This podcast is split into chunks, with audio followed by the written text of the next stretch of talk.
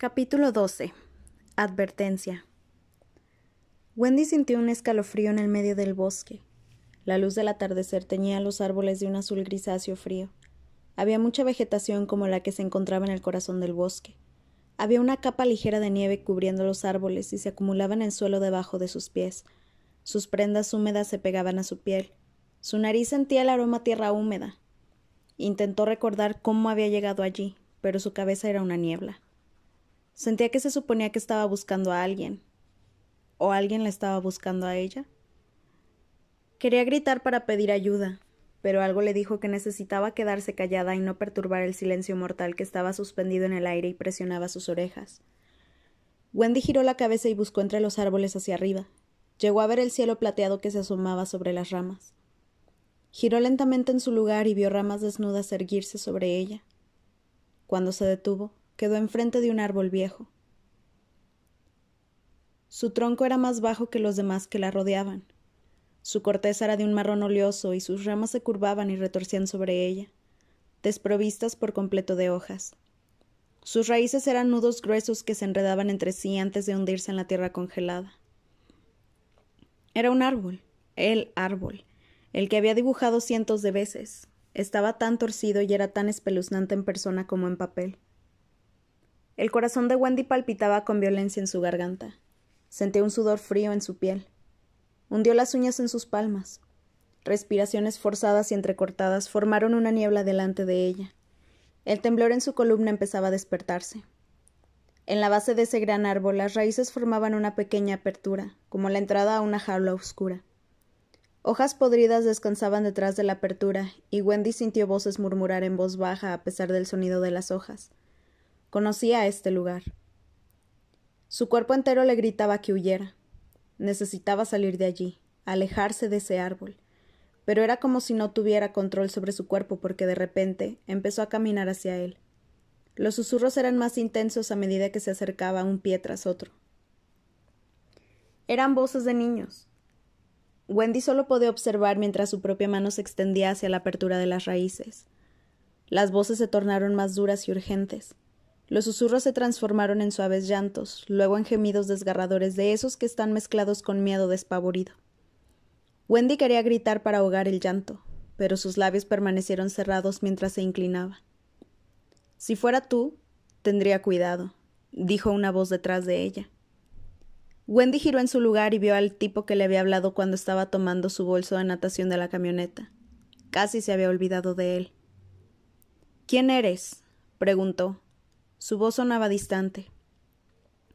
Todavía no podía ver su rostro claramente. La luz seguía atenuándose y no podía ver sus rasgos faciales. Parecía que se movían y cambiaban cuanto más se intentaba enfocar en ellos. Ojos negros, dientes blancos, una sonrisa ancha antinatural. Sus rasgos mutaban y, se retorcían. Nunca se sabe qué puedes encontrar en lugares oscuros, añadió la voz, ignorando la pregunta mientras se acercaba a ella. Las sombras de los árboles detrás de ellos empezaron a moverse y a converger entre sí.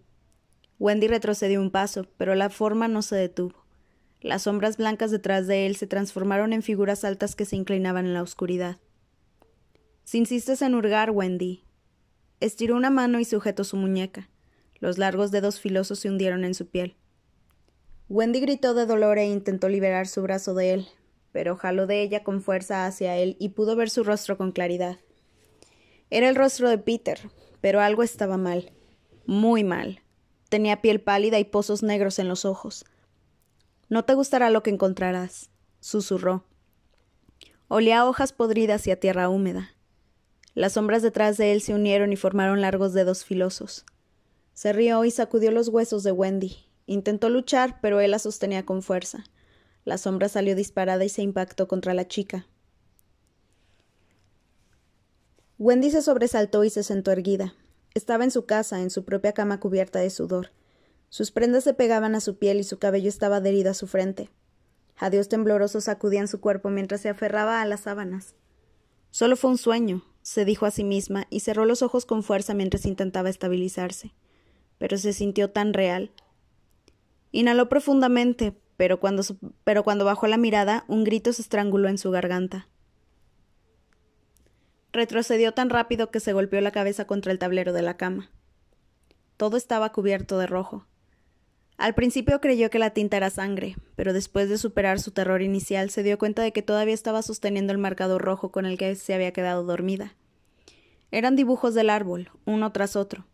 Las líneas aleatorias, aleatorias cubrían y se extendían sobre todo lo que la rodeaba, su camiseta para dormir, sus piernas, sus sábanas, las páginas de su cuaderno también estaban cubiertas de rojo. Las había arruinado y arrancado del cuaderno. Sus notas prolijas quedaron enterradas debajo de las ramas y raíces retorcidas. Su otra mano se aferraba a la bellota.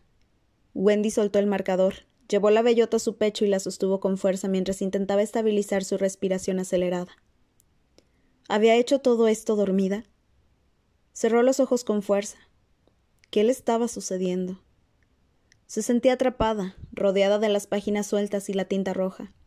Las sombras, los dibujos, los murmullos, todo la cercaba. Dejó la bellota en la gaveta de su mesa de noche. Se paró de un salto y arrancó las sábanas de la cama. Algo de tinta había traspasado la tela y manchado el colchón. Hizo un bollo con las sábanas y corrió hacia el baño en donde lo empujó en el fondo de su canasto de ropa, de ropa sucia junto con su camiseta para dormir arruinada. No podía dejar que sus padres vieran lo que había hecho. Ella era la única que lavaba la ropa en su casa, así que este era el lugar perfecto para esconderlo hasta que pudiera tirarlo a la basura disimuladamente.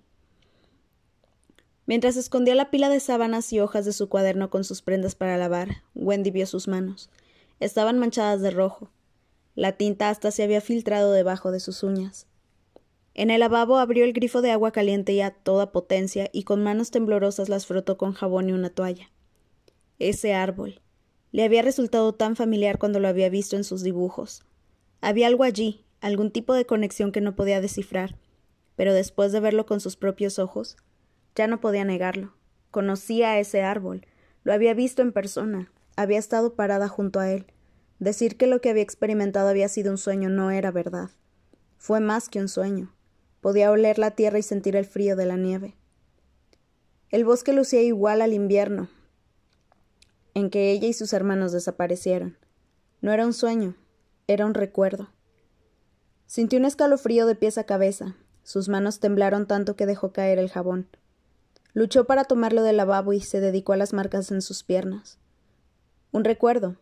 Había pasado años con un agujero negro en su mente en donde se había desgarrado esos seis meses. Había tenido un recuerdo sin importar cuán breve hubiera sido. Y el chico en su sueño, Wendy no tenía dudas de que era la misma persona que la había abordado en su casa justo antes de que Alex desapareciera. Era Peter, pero a la vez no era Peter. Tenía su rostro, pero era una versión horrible salida de una pesadilla. ¿Era la sombra de Peter? Wendy había asumido que su sombra era solo eso, una cosa negra sin forma. ¿Podía tomar la forma de un humano? ¿Peter lo sabía? Necesitaba encontrarlo y contarle, si la sombra de Peter podía caminar y hablar y sabía en dónde ella vivía. Cerró el grifo y se aferró al lavabo. Sus manos estaban rojas y sus nudillos blancos. Gotitas de sangre se asomaban por las grietas en sus manos secas. El agua caliente la había quemado y su piel ardía, pero se había deshecho de la tinta. Hasta sus piernas tenían manchas brillantes por lo fuerte que las frotó. Una respiración temblorosa infló los pulmones de Wendy en un intento de tranquilizarse. Miró su reflejo en el espejo. El cabello en su sien y en la base de su nuca estaba cubierto de sudor. Sus ojos grises le devolvieron la mirada, hinchados y rojizos. Necesitaba encontrar a Peter y contarle lo que había sucedido. Él era el único que podría comprenderlo. El reloj en la cómoda de Wendy decía once treinta y dos de la mañana. Mierda. maldijo. Le había dicho a Peter que se encontrarían al mediodía. Se dio una ducha rápida para eliminar el sudor rancio y pegajoso de su piel, Secar su cabello le llevaría mucho tiempo, así que sintió las gotas frías en su, cabello, en su cuello mientras se movía a toda velocidad en su habitación. Tomó unos pantalones cortos verdes y una camiseta azul marino antes de ponerse unos tenis. Tomó su mochila y bajó las escaleras tan rápido que casi se tropieza con sus cordones. Estaba cruzando la sala de estar cuando escuchó la voz de su padre. ¿A dónde vas con tanta prisa? Wendy giró en su lugar y encontró a su padre parado en la puerta de su estudio. Tenía un traje azul oscuro que le quedaba un poco ajustado en el pecho. De alguna manera había logrado peinar su cabello con gel hacia un costado. Hasta, su bigote tupido había sido recortado. Wendy frunció el ceño.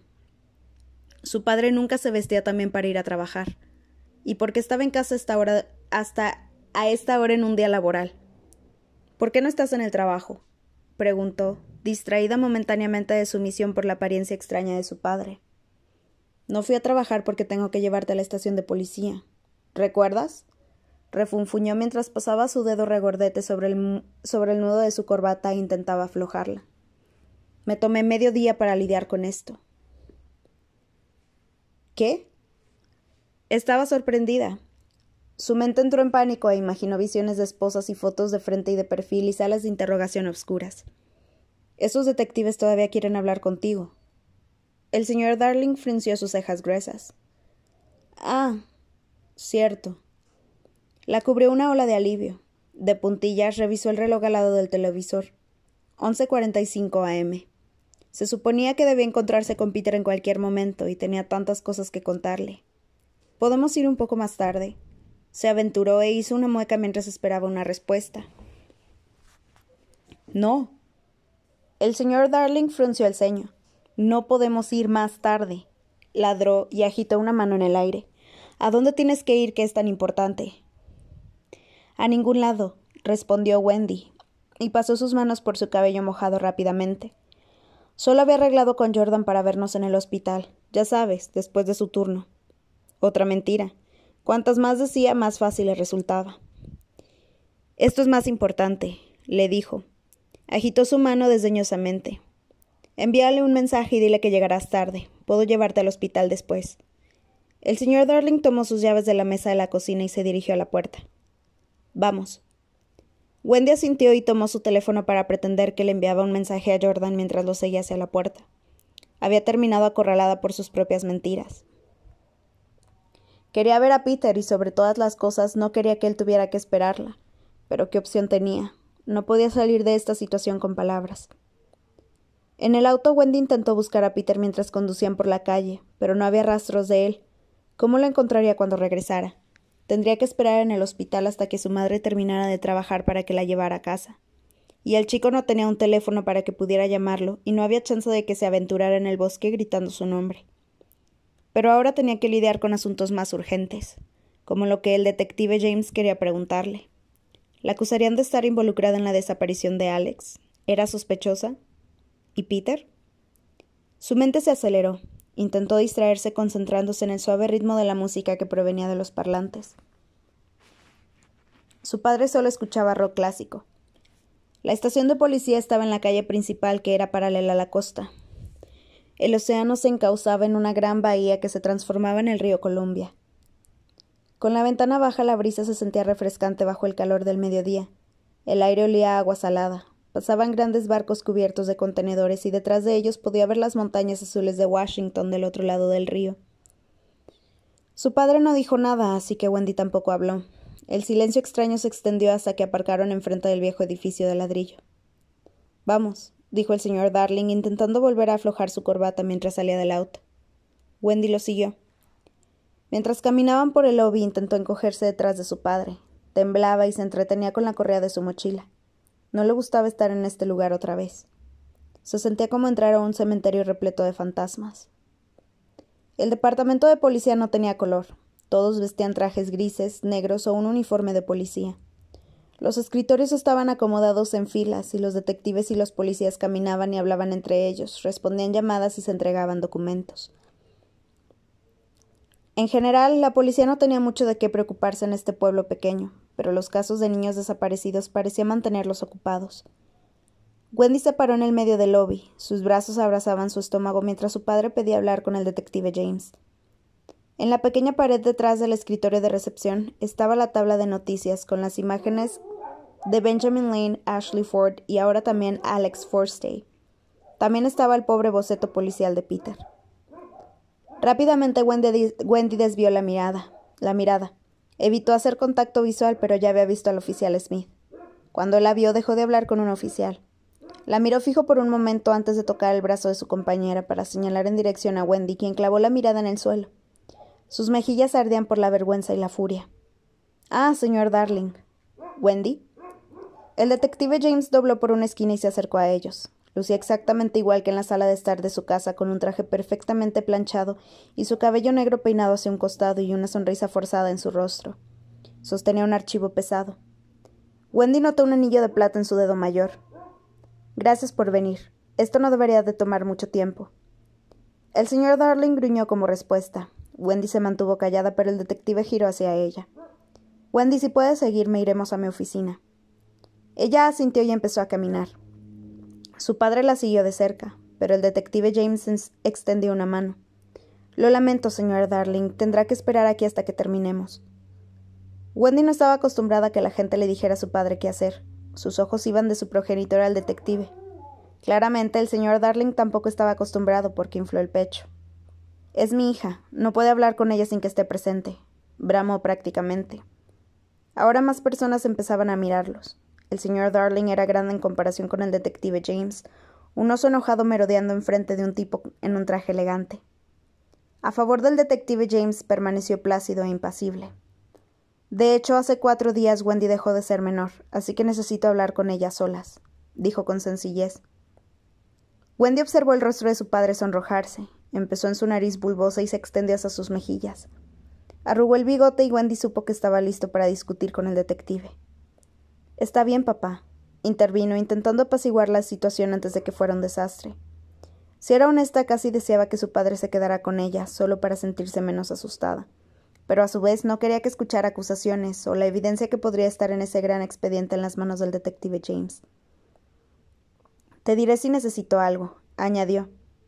Intentó mirar a su padre confiada, aunque estaba segura de que probablemente lucía pálida, ojerosa y era un manojo de nervios.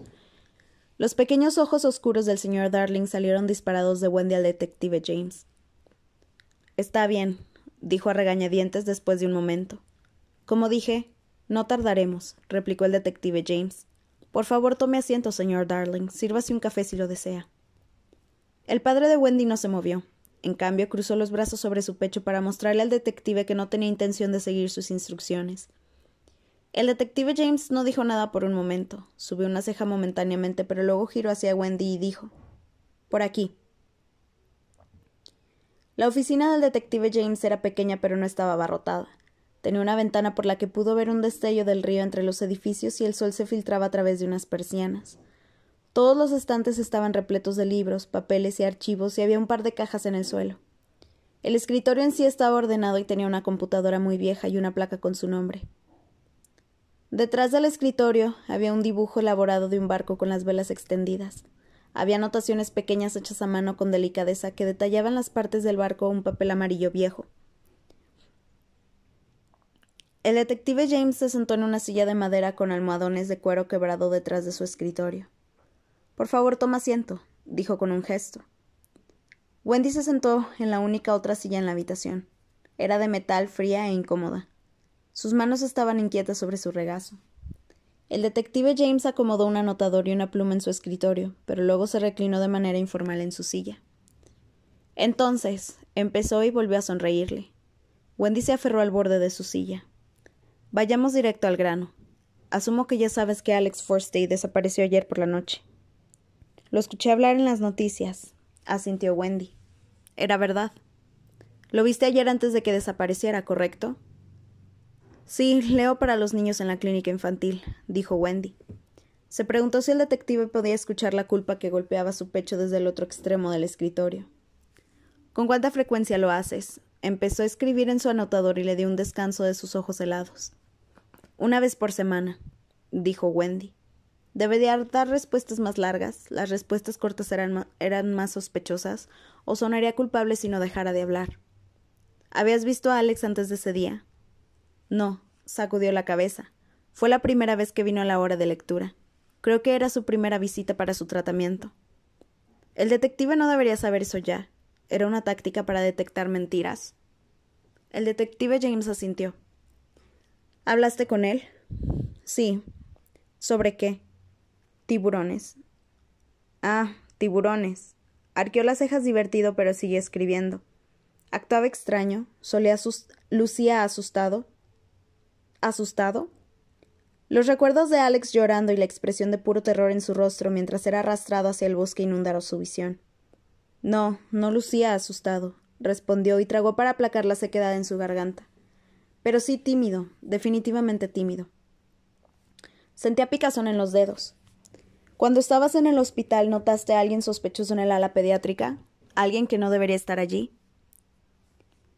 Wendy notaba que estaba intentando usar un tono informal y ligero, pero había una severidad distintiva en sus ojos mientras la observaba. No, sacudió la cabeza. Conozco a casi todos los que trabajan en el ala infantil, afirmó. Pueblo pequeño. El detective James murmuró para él. Todos conocen a todos, ¿no? Sí. Wendy aclaró su garganta. Solo había enfermeras y doctores, algunos padres también. Entonces, ¿no había nadie en la habitación que fuera un desconocido? ¿Nadie que pensaras que no pertenecía allí? preguntó observándola. Las palmas de Wendy estaban sudorosas y le temblaban las manos. Sabían lo de Peter. Sabían que estaba en la habitación. Peter dijo que los, los adultos no lo notaban, pero tenía razón.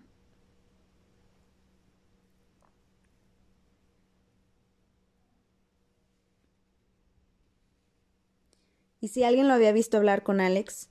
Y luego hablando con ella. Wendy no sabía cómo responder esa pregunta, pero estaba tardando demasiado. Tenía que decir algo, así que volvió a sacudir la cabeza.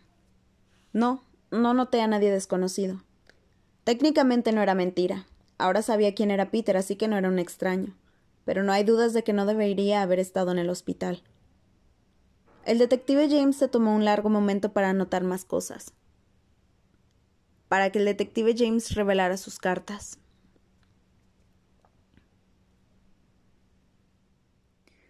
¿Sabía que estaba mintiendo? Seguro, tenía que saberlo. Wendy enderezó su espalda y se preparó para las consecuencias inminentes. Después de lo que pareció ser una eternidad, el detective apoyó la pluma y volvió a reclinarse en su asiento. Debo decir, señorita Darling, que me parece muy curioso que tras lo que sucedió con el chico misterioso que encontraste en la carretera, Peter era su nombre, y toda la y ahora la desaparición de Alex, las cosas parecen seguir apuntando a ti. Su expresión era seria, ni siquiera intentó esbozar una sonrisa de plástico. Wendy no sabía qué decir, así que no dijo nada. ¿Has visto a alguien extraño en el pueblo, Wendy? continuó. ¿Alguien te ha estado siguiendo o molestando? Podía sentir el temblor iniciar, apenas era una vibración en el centro de su pecho. No, no, nada por el estilo, dijo, y, un escalofrío sacudió sus hombros. El detective James se inclinó hacia adelante. ¿Estás segura? preguntó encerrándola con su mirada. Wendy. Sus ojos se posaron al borde de su escritorio y arrugó las cejas. Wendy miró hacia abajo. Estaba sosteniendo una pluma posicionada como si estuviera a punto de escribir algo. Su mano temblaba furiosamente. La pluma estaba a un centímetro del escritorio. Se movía en el aire como si estuviera escribiendo por su cuenta. O dibujando. Wendy estampó la pluma en el escritorio y escondió las manos debajo de sus muslos. El detective James la observaba con una expresión indescifrable.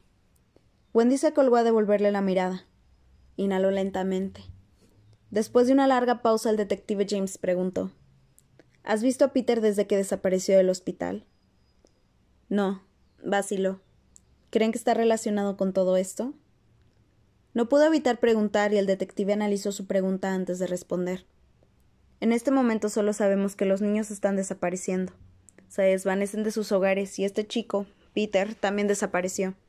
Si bien en este momento no puedo decir que tenemos evidencia para hacer una conexión, sí puedo decir que Peter y tú en algún momento estuvieron en el mismo lugar. Dijo de una manera que sonaba muy ensayada. No sabemos en qué circunstancias, pero no puedo negar que todas estas desapariciones podrían estar conectadas porque ustedes dos están conectados. Es posible que esté capturando con los es posible que esté capturado con los demás niños que desaparecieron. Wendy masticó su labio inferior. Entonces todavía no estaban seguros sobre qué pensaban de Peter. Eso era tranquilizador. Demonios todavía ya no sabía qué pensaba de él tampoco. Por el momento, Peter no estaba siendo acusado de nada. Lo que era bueno. Hasta lo estaban considerando como una potencial víctima. De una manera u otra todo seguía guiándolos hacia ella, hacia sus hermanos, hacia lo que sucedió en el bosque. La expresión del detective James endureció, apoyó los codos en su escritorio. Hay una posibilidad real de que quien sea que haya secuestrado a esos niños también haya secuestrado a Peter y posiblemente a tus hermanos y a ti.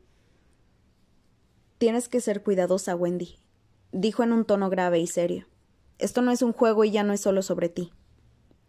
Wendy quería responder de mala manera, recordarle que nunca había sido solo sobre ella, que había sido sobre ella y John y sobre Michael. Le enfurecía la manera en la que la gente hablaba de ellos, como si nunca fueran a regresar. El detective James tomó una tarjeta de su bolsillo y se la entregó. Si se te ocurre algo que pueda ayudar, si ves a alguien sospechoso, o a Alex, o a Peter, o necesitas ayuda, llámame. Wendy tomó la tarjeta, la esquina era filosa y se hundió en su dedo. Inhaló profundamente y asintió. Lo haré,